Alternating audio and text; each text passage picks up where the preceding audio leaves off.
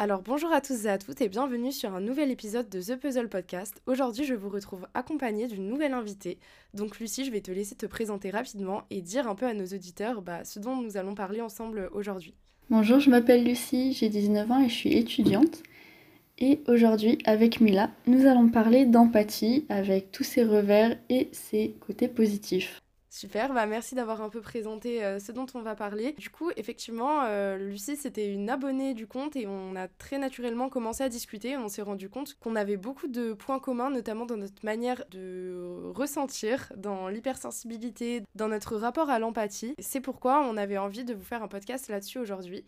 Donc euh, si vous avez envie d'aller voir euh, ce que Lucie fait, elle a aussi un compte de dessin qui s'appelle The True Happiness, donc n'hésitez pas à aller la suivre. Et donc on va commencer tout de suite avec euh, une première question que j'aimerais te poser, Lucie. Est-ce que tu pourrais nous partager rapidement ton vécu de l'empathie, comment tu as pu la vivre, l'expérimenter dans le passé quand tu étais un peu plus jeune versus comment tu la vis maintenant? Est-ce que pour toi l'empathie c'est plutôt une faiblesse ou plutôt une force ou plutôt les deux? Il y a beaucoup d'éléments à dire sur entre le passé et le présent.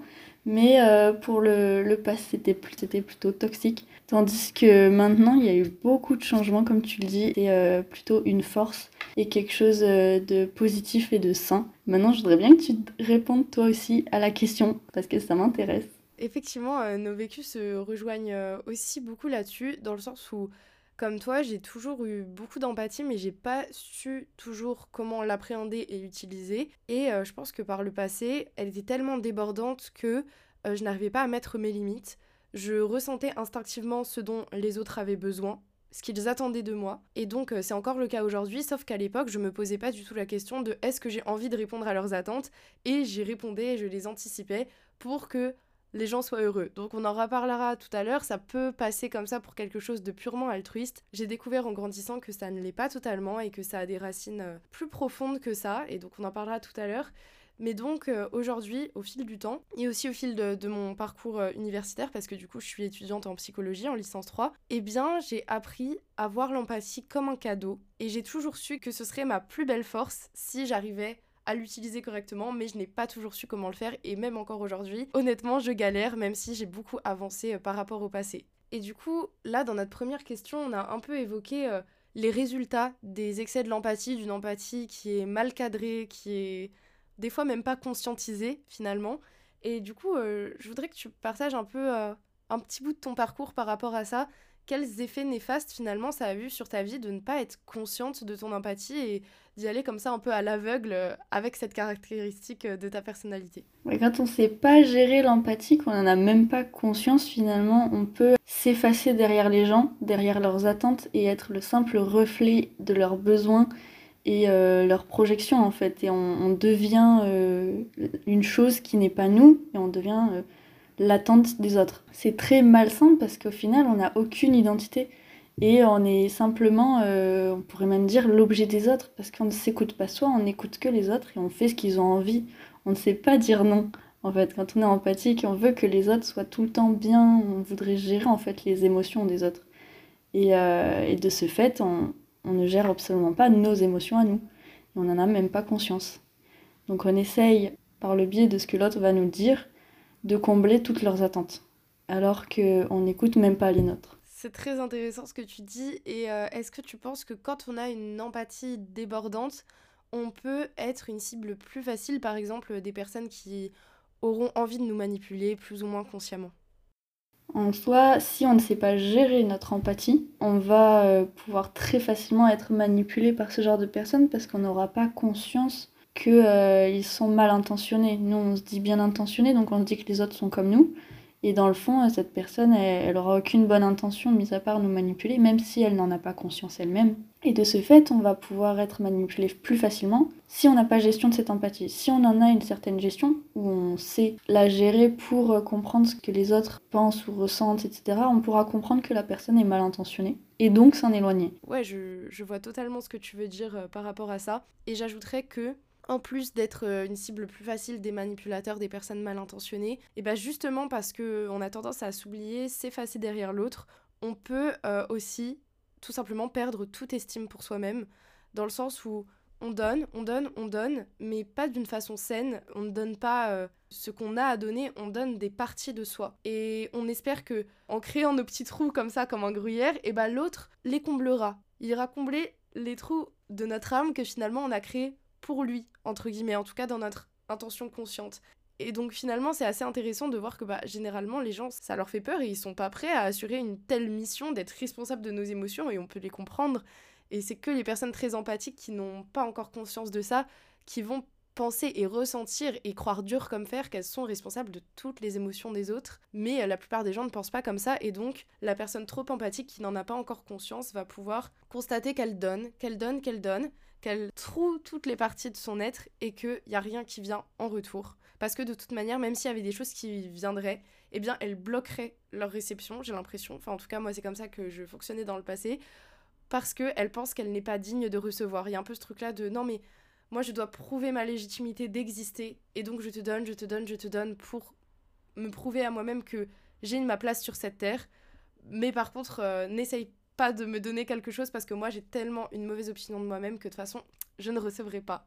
Je sais pas si tu as quelque chose, si ça fait écho. Euh, à quelque chose. Tu l'as dit d'une façon très très claire, en fait, j'ai l'impression que tu as euh, mis en lumière ce qui était dans l'ombre, avec l'image du gruyère et l'image de, donner de soi et de ne pas pouvoir recevoir. Parce qu'en fait, je pense que ça, c'est le côté euh, négatif de l'empathie, c'est de donner, donner, donner, en bloquant la porte d'entrée pour recevoir. Alors que l'empathie saine, c'est de se dire que tu peux recevoir ce que tu es apte à donner aussi. Parce qu'il y a des personnes qui sont euh, à l'inverse d'empathique, qui veulent tout recevoir, tu vois, comme tu disais, mais ils sont pas prêts à donner. Et après, ils s'étonnent de ne pas recevoir ce qu'ils sont pas prêts à donner. Sauf que, euh, et de ce fait, il y a un déséquilibre. Et donc, en fait, il faut trouver un équilibre dans tout ça pour euh, bah, avoir une, une, empathie, mais aussi une vie basique équilibrée. Totalement. Tu l'as très bien dit, et je pense que c'est très juste de parler d'équilibre et de déséquilibre parce que de toute façon, quand il y a un excès, il y a un manque quelque part. Et euh, je pense que l'excès d'empathie euh, cache un très gros manque, bah, comme j'ai dit, de confiance en soi, d'estime pour soi-même. Et euh, effectivement, ça peut créer des gros déséquilibres relationnels, sans parler de personnes qui sont foncièrement mauvaises, méchantes en face. Forcément, quand on se met dans cette position, eh bien les autres, consciemment ou inconsciemment, vont peut-être en profiter, grignoter un peu plus le gruyère. Enfin bref, quand on est un gruyère, on va avoir tendance à être ami ou être en couple ou bref être en relation avec des personnes qui sont plus des souris, tu vois. C'est un peu ce que tu as expliqué avec les personnes aussi qui, qui adorent recevoir mais n'aiment pas donner. Enfin, c'est comme si euh, les deux se complémentaient tellement bien mais dans la toxicité, quoi. Et euh, effectivement, quand on a une très grande empathie, l'autre image qui me vient, c'est celle du miroir. Comme on disait au début, on reflète ce que l'autre est pour que l'autre soit content et l'autre se sente compris. Et euh, même si on trouve ça très étrange, que quelqu'un nous dit, ou qu'on trouve ça déplacé, ou etc., etc., eh bien, on dira non mais t'inquiète, c'est pas grave. Parce que nous aussi, ça nous met très mal à l'aise de faire ressentir des émotions négatives à l'autre, peut-être parce qu'on n'est pas très à l'aise nous-mêmes avec nos propres émotions négatives. Je sais pas si t'as envie de rebondir là-dessus.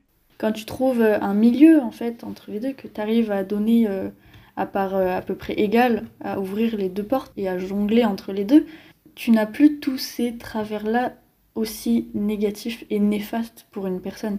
Et c'est vrai que là, donc, on parle de trop empathique, d'un excès, donc d'un terme péjoratif, tandis que si on parle d'un équilibre, de quelque chose de sain, il y aura ces aspects-là de donner et recevoir. Donc on sera plus en fait un gruyère, on sera euh, une personne entière. Si on a des trous, ils seront pas problématiques, on les aura pas créés de toutes parts, on les aura euh, vécu, mais pour autant on les comblera nous-mêmes et les autres pourront apporter en plus. Mais il faut pas attendre quelque chose de quelqu'un et il faut pas non plus se donner de sa personne de trop. Il faut aussi avoir des actions désintéressées quand on est empathique et c'est ça qui permet euh, d'avancer. Souvent, quand on est trop empathique comme ça, on pense qu'on donne de manière désintéressée, totalement. Voilà, je donne parce que je t'aime. Non, c'est pas totalement vrai on donne parce que voilà, on attend en retour que l'autre vienne combler tous nos manques et nous dise mais si, t'inquiète, tu peux être aimé, mais si, t'inquiète, tu as le droit d'exister, alors que personne ne pourra nous apporter cela. Et donc effectivement, comme tu l'as dit, une des ébauches de solutions qu'on pourra développer tout à l'heure, mais ce serait peut-être de d'essayer de donner de façon totalement désintéressée et de le faire quand vraiment on a à cœur de le faire et pas par automatisme parce qu'on a appris comme ça depuis qu'on est petit à anticiper, à prévenir et à combler chaque émotion négative, à éviter le négatif de partout. Et euh, voilà, on a juste peur des fois de faire face à soi-même et donc on préfère faire face à l'autre. Et euh, tout à l'heure, quand on discutait en off, tu parlais du syndrome du sauveur. Je sais pas si tu veux développer là-dessus, mais je pense que ce serait intéressant. Euh, le syndrome du sauveur, comme on l'évoquait tout à l'heure, c'était plutôt sous forme de on veut sauver tout le monde sans se sauver soi. En très grande ligne, c'était ça l'idée. En fait, on va essayer de sauver tous les gens qu'on pense en détresse ou qui voilà, mais qui n'ont même pas forcément besoin de notre aide. On va essayer de l'aider selon nous comment en fait au final, on s'en rend pas compte mais on aurait voulu cette aide-là. On va même pas écouter ce que la personne a besoin. On va sauver comme nous on se serait sauvé soi, mais on ne le fait même pas. On se rend pas compte que nous-mêmes on a besoin de cette aide-là et qu'on est les seuls à pouvoir se l'apporter et on se l'apporte même pas on va projeter sur l'autre en fait toute l'aide et les besoins que nous on a besoin sans s'en rendre compte, c'est ça le pire. Avant tout ça, il faudrait s'être sauver soi en fait, s'être donné à soi-même ce qu'on attend des autres. Parce qu'il faut bien comprendre que euh, les gens ne nous apporteront jamais les choses que nous-mêmes on s'apporte pas parce que si on ne se les apporte pas soi-même, on n'est pas apte à les recevoir des autres. Il peut y avoir de l'aide et de l'accompagnement, mais euh, tu peux pas euh, recevoir quelque chose que tu sais pas donner toi-même et à toi-même surtout. Oh, c'est trop beau ce que t'as dit et c'est trop bien exprimé, mais euh, ouais, en tout cas j'ai visualisé beaucoup de choses quand tu parlais et ça me fait penser à ce que tu disais tout à l'heure sur le fait euh, d'ouvrir les deux portes et pas juste une porte, pas juste la porte du don, pas juste la porte de la réception, mais d'essayer d'ouvrir les deux portes en grand. Et je pense que des fois, quand on a été trop empathique par le passé, on a besoin d'un temps où on va fermer toutes les portes pour se consolider intérieurement. Je sais pas si toi ça t'est arrivé. Moi je sais que j'ai eu besoin de cette phase-là pour aller vers une empathie plus saine justement. Et euh, je voulais savoir si tu pouvais nous partager quelques exemples des impacts que ça a eu sur toi, cette empathie néfaste finalement. Avec le recul, quel regard tu portes sur cette période de ta vie? Je vais dire que ma vie s'articule autour de deux grandes phases majeures. J'ai passé des années et des années finalement vivre pour les autres mais quand tu es dans cette phase-là, il faut bien avoir conscience que tu n'en as aucune conscience, justement, que tu n'es pas. Euh, si tu en avais conscience, en fait, tu le ferais pas parce que c'est même pas vivre, c'est survivre. Et une fois que tu en sors, tu t'en rends compte. Quand tu es dedans, pour toi, ça te paraît presque normal, mais tu souffres tellement que. Enfin, les gens autour se rendent compte qu'il y a quelque chose qui va pas, que c'est pas normal, mais toi-même, tu t'en rends pas compte, tu te dis juste, c'est la vie, il y a du positif, du négatif, mais tu as tellement plus de négatif, mais pour toi, ça te paraît normal. Donc j'ai vécu des années comme ça. C'est euh, pendant le confinement, donc où tu face à toi-même, que euh, j'ai pris conscience que je pouvais être une personne et que je pouvais ne pas être les autres, que je pouvais m'exprimer moi-même, que j'avais des besoins aussi, que j'avais des ressentis au final, qu'il n'y avait pas que ceux des autres qui comptaient. Mais ça ne veut pas dire qu'en ayant pris conscience de ça et qu'il y a eu ce déclic, que euh, tout s'est fait d'un coup. Et depuis ce temps-là, je ne fais qu'évoluer, je ne fais que euh, grandir avec euh, cette idée-là de j'ai le droit de vivre et de m'affirmer. J'ai été, après ça, euh, là, jusqu'à il n'y a pas très longtemps, j'ai été un an avec quelqu'un où je me rendais pas compte de l'impact négatif qu'il avait. Une fois que ça a dû, ça a cassé, ça a libéré beaucoup de choses en fait. J'ai ressenti une liberté énorme depuis ça, après, j'ai eu encore une doublement évolution de euh, ce qui était déjà en place. Et depuis, euh, c'est incroyable comment je sais donner et vivre de façon désintéressée tout en n'étant pas égoïste, comme il a pu me faire comprendre. Enfin bref, donc ça c'est assez personnel. Mais euh, du fait que je m'étais trouvée, que j'arrivais à être empathique sans pour autant correspondre aux attentes des autres, en ayant quand même une personne à part entière, on m'a reproché donc d'être égoïste, ce que je ne pense absolument pas puisque je sais énormément donner. Voilà, maintenant c'est une relation beaucoup plus saine que j'ai avec moi et les autres. Avant j'avais pas de relation avec moi, donc carrément c'était euh, hyper malsain. Mais euh, voilà, donc l'empathie, elle, a beaucoup évolué, et ça avec une compréhension de j'ai le droit d'exister. Je pense que le fait de d'apprendre à se connaître en fait, de savoir qu'on existe déjà c'est pas mal, et ensuite de comprendre qu'on a le droit de vivre et d'affirmer des, choses, des envies et de faire ces envies-là. Que la vie, en fait, elle dépend pas des autres.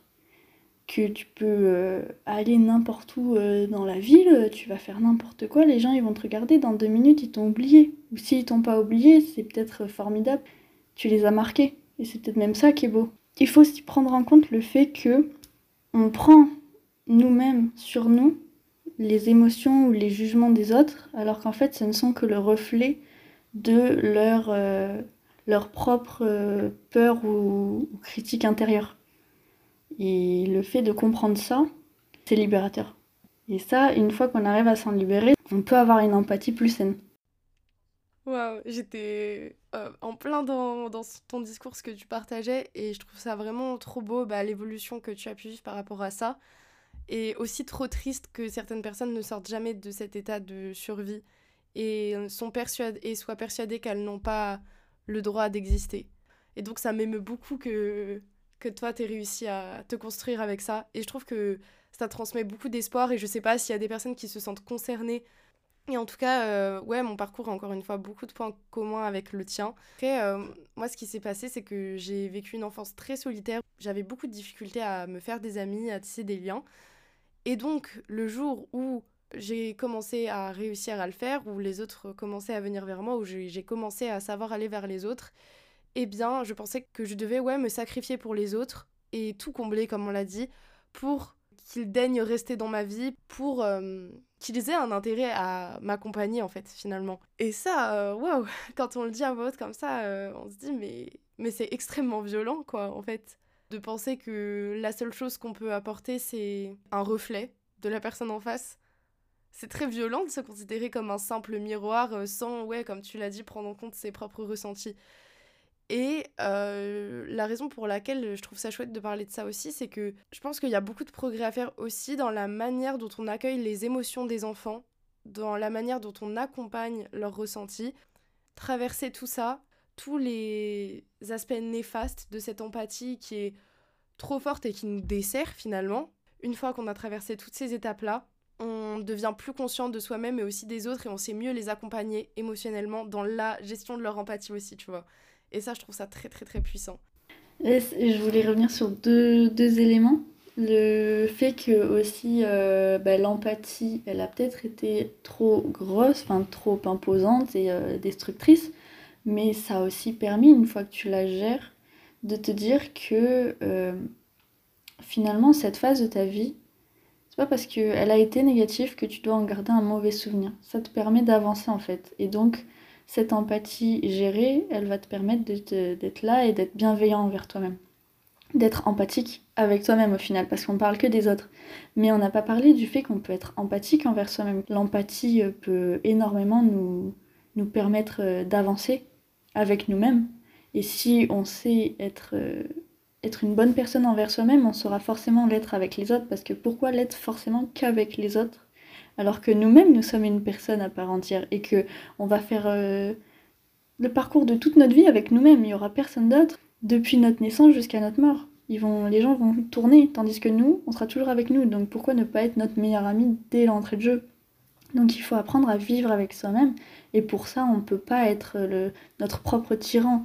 Un autre point qu'on avait envie d'aborder avec Lucie par rapport euh, aux excès de l'empathie, ce sera le dernier point qu'on abordera parce qu'on en a quand même abordé pas mal, euh, c'est aussi le contrôle des autres. Parce qu'on a parlé du fait que quand on a une grosse empathie, on peut facilement se laisser manipuler par les autres, plus ou moins consciemment, mais on n'a pas parlé des choses qui sous-tendent l'empathie finalement et du fait que souvent quand on a une très grande empathie et que du coup on capte tous les ressentis des autres et les moindres changements d'humeur, eh ben on va chercher à contrôler ces derniers, à contrôler les humeurs, à contrôler les ressentis des autres pour nous se sentir bien. Et du coup Lucie, je vais te laisser développer là-dessus, euh, nous dire un peu euh, ce que tu penses un peu de ce mécanisme, comment il se met en place. Ben, comme on l'évoquait avant de commencer le podcast, on disait que ce phénomène c'était pour en fait finalement comme on ressent les émotions des autres plus que les nôtres on va tenter de euh, faire en sorte que les émotions de l'autre soient positives.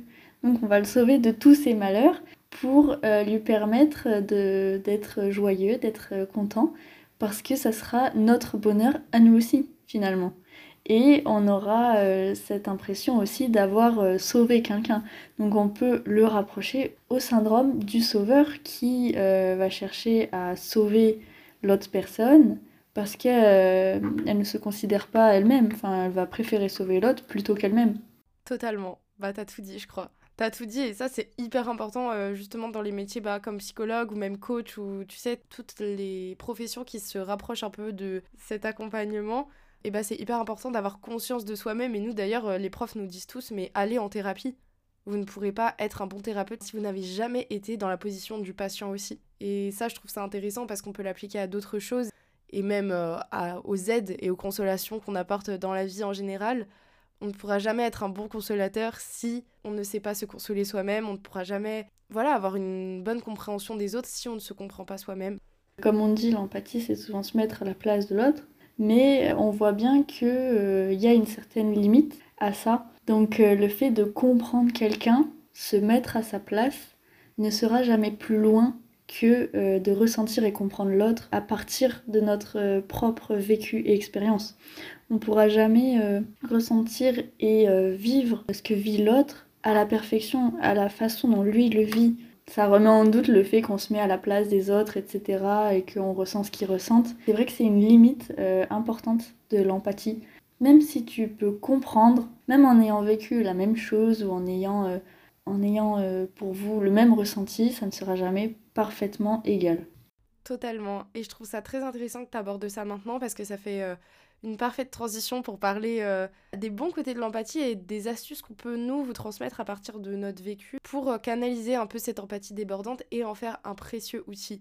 Parce que euh, nous, du coup, en psychologie, on peut utiliser le mot empathie, mais on utilisera aussi le mot contre-transfert qui est tout simplement euh, ce que le thérapeute va ressentir du patient et ce qui est en fait parfois le ressenti de ce que le patient va projeter sur le thérapeute et donc renvoyer ça au patient, ça va pouvoir l'aider à prendre conscience de ses propres mécanismes. Et du coup, l'empathie, on sait aujourd'hui que ça peut être un précieux outil en thérapie, mais aussi dans la vie. Et donc, euh, c'est de ça dont on voulait vous parler dans un dernier point. Et donc, euh, Lucie, je voulais que tu nous partages déjà ce que tu penses être les gros points forts de l'empathie, même si, comme tu l'as dit, l'empathie ne pourra jamais être une totale compréhension de l'autre. L'empathie euh, en termes positifs peut permettre de mieux écouter l'autre, de mieux le comprendre, sans pour autant subir ce que lui subit. On peut l'accompagner de façon plus personnelle et plus, on va dire, intime, en l'écoutant vraiment, en étant vraiment dans sa compréhension de la vie, etc., sans pour autant qu'on en fasse notre propre point de vue. C'est-à-dire qu'on va pouvoir apporter notre point de vue tout en ayant pris en considération au final son point de vue à lui. Notre but, ce ne sera pas forcément de le changer, mais de lui apporter d'autres façons de voir les choses. C'est vraiment l'aspect sain d'être là à, pouvoir donner les choses sans se détruire soi-même. Je voulais savoir comment toi, tu avais pu réussir à mieux utiliser ton empathie et comment tu utilises ton empathie aujourd'hui. Je, comme toi, je suis encore en phase, bah, comme tout le monde même, et comme euh, jusqu'à la fin de nos vies, on est en phase de construction, donc toujours en phase d'élaboration et de découverte et de connaissance sur soi. Donc euh, je dirais pas que j'ai toujours eu conscience de mon empathie. De toute manière, c'est pas le cas, puisque dans le passé, non. Aujourd'hui, j'en ai pas toujours conscience, enfin, c'est pas quelque chose que je réfléchis tout le temps ou que je réfléchis tout court. Tous les sujets que tu évoques quoi, dans tes podcasts, c'est des sujets où en fait, faut prendre en considération ces ressentis. Parce que à partir du moment où il y aura une euh, émotion qu'on qualifie de négative, comme euh, de la colère, de la tristesse, elles sont là pour nous dire qu'il y a quelque chose qui ne va pas. Et de ce fait, comme tu disais, il faut les accueillir. Mais les accueillir, ça veut aussi dire pourquoi et peut-être aussi changer ce qui ne va pas, pourquoi elles sont arrivées, et changer la cause, parce que sinon elles resteront aussi.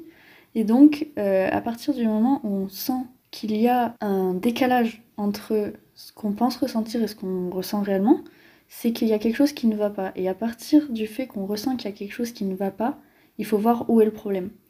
Donc quand euh, on donne trop, quand, euh, enfin voilà, l'empathie, il faut voir qu'il y a des limites. Et à partir du moment où il y a un malaise ou euh, quelque chose qui nous gêne ou quelque chose qui nous fatigue. Je pense que c'est ça les plus gros signes. Après, ça peut aussi être du coup tristesse, colère, angoisse, enfin tout ça. Il y a un problème. Peut-être que ça ne sera pas l'empathie, mais pour de l'empathie ou pour toute autre cause, eh ben, il faut euh, analyser qu'il y a un décalage. Et pour l'empathie, ça marche aussi. Mais pour ça, il faut savoir s'écouter et ressentir et accueillir ce qu'on ressent. Mais c'est quelque chose qui n'est pas facile, puisqu'on en parle de partout, comment faire pour accueillir, etc. Je trouve ça super intéressant tout ce que tu as partagé, et ça me fait penser que finalement, les signes sont avant tout physiques, et qu'on le ressent dans le corps quand ça nous va et quand ça ne nous va pas, quand on se sent heureux d'être présent pour la personne, ou quand on, on se sent à l'aise avec ça ou quand au contraire on ne se sent pas à l'aise et qu'on sent qu'on gère pas. Et moi, si je pouvais juste vous partager euh, ouais, quelques outils concrets, ce serait de rester centré dans son corps en fait, parce que souvent quand on est dans un mouvement d'empathie, on ressent même les sensations physiques de l'autre, enfin ça peut aller très loin, on ressent sa tension corporelle dans notre propre corps, sa tension mentale dans notre propre corps, sa tension émotionnelle dans nos propres émotions qui sont dans notre propre corps, et donc des fois, juste le fait de même physiquement avoir un petit mouvement de recul, pas de rejet de la personne, mais juste voilà, petit mouvement de recul, se recentrer un peu sur sa respiration, quitte à moins écouter la personne pendant juste 10 secondes et juste prendre connexion avec ça dans le moment et pouvoir euh, être en relation permanente avec soi-même. C'est pas qu'on n'était pas en relation avec nous-mêmes, mais c'est qu'on perd la connexion avec soi-même. Nous, on va la perdre pour ressentir les émotions de l'autre. Et c'est pas grave, parce que c'est un précieux outil et qu'on peut comprendre l'autre et tout, mais si on sent qu'il y a un malaise, revenir vraiment à ses ressentis corporels, je pense que c'est c'est la base et essayer d'être plus ancré, d'être plus, euh, je sais pas comment dire, mais dans la matière, tu vois, genre euh, ici, maintenant, et dans notre corps, et c'est ainsi que on pose quand même une limite entre nos ressentis et les ressentis des autres. Non pas limite en mode mur, mais limite savoir où nos ressentis terminent et là où les ressentis de l'autre commencent. Enfin, je pense que ça peut aider. Je pense que pour rebondir sur ce que tu dis, euh, concrètement, il doit y avoir plusieurs éléments mis en place dans les relations quand c'est vis-à-vis de l'autre. Donc il y aurait la communication pour savoir où on en est. Enfin, il faudrait être clair en fait dans tout ça pour euh, que l'empathie soit, soit, soit respectée. C'est-à-dire que si on a besoin d'un temps, comme tu dis, de déconnexion, que ça soit compris par l'autre. Après, si l'autre n'est pas empathique, bon, c'est encore autre chose. Mais euh, ce que je veux dire, c'est que ce temps qu'on prend pour soi, c'est-à-dire que c'est un temps où euh, on se respecte, où on a besoin de se reconnecter, comme tu dis, avec nous, et donc euh, de ne pas oublier de se connaître. C'est-à-dire qu'il faut savoir qui on est, même si on arrive à considérer l'autre et à devenir un peu l'autre euh, du fait d'être empathique, il faut pour autant rester soi. Et parfois, on se perd à vouloir trop être l'autre, donc on a besoin de, se séparer un, un, instant, comme tu dis, pour se reconnecter. Et ça, c'est juste un respect de soi. On n'est plus nous, en fait. Et ce manque d'objectivité, euh, ça aide pas. Donc euh, il faut de l'écoute et de la communication en termes d'éléments clés pour euh, garder une empathie saine, quoi. Parce que si... Euh, après, il faut aussi que les autres soient un minimum empathiques, qu'ils comprennent et qu'ils soient indulgents, parce que si on demande ce temps-là... Se reconnecter, ça peut être effectivement de carrément euh, pas couper court, mais voilà, dire que là, on a besoin d'un moment pour nous-mêmes, seul avec nous-mêmes. Et ça, personnellement, c'est quelque chose que j'ai fait très naturellement. J'ai appris dans ma vie à, à me combler moi-même, me ressourcer moi-même. En plus, étant introvertie, tu connais, c'est comme ça qu'on se ressource.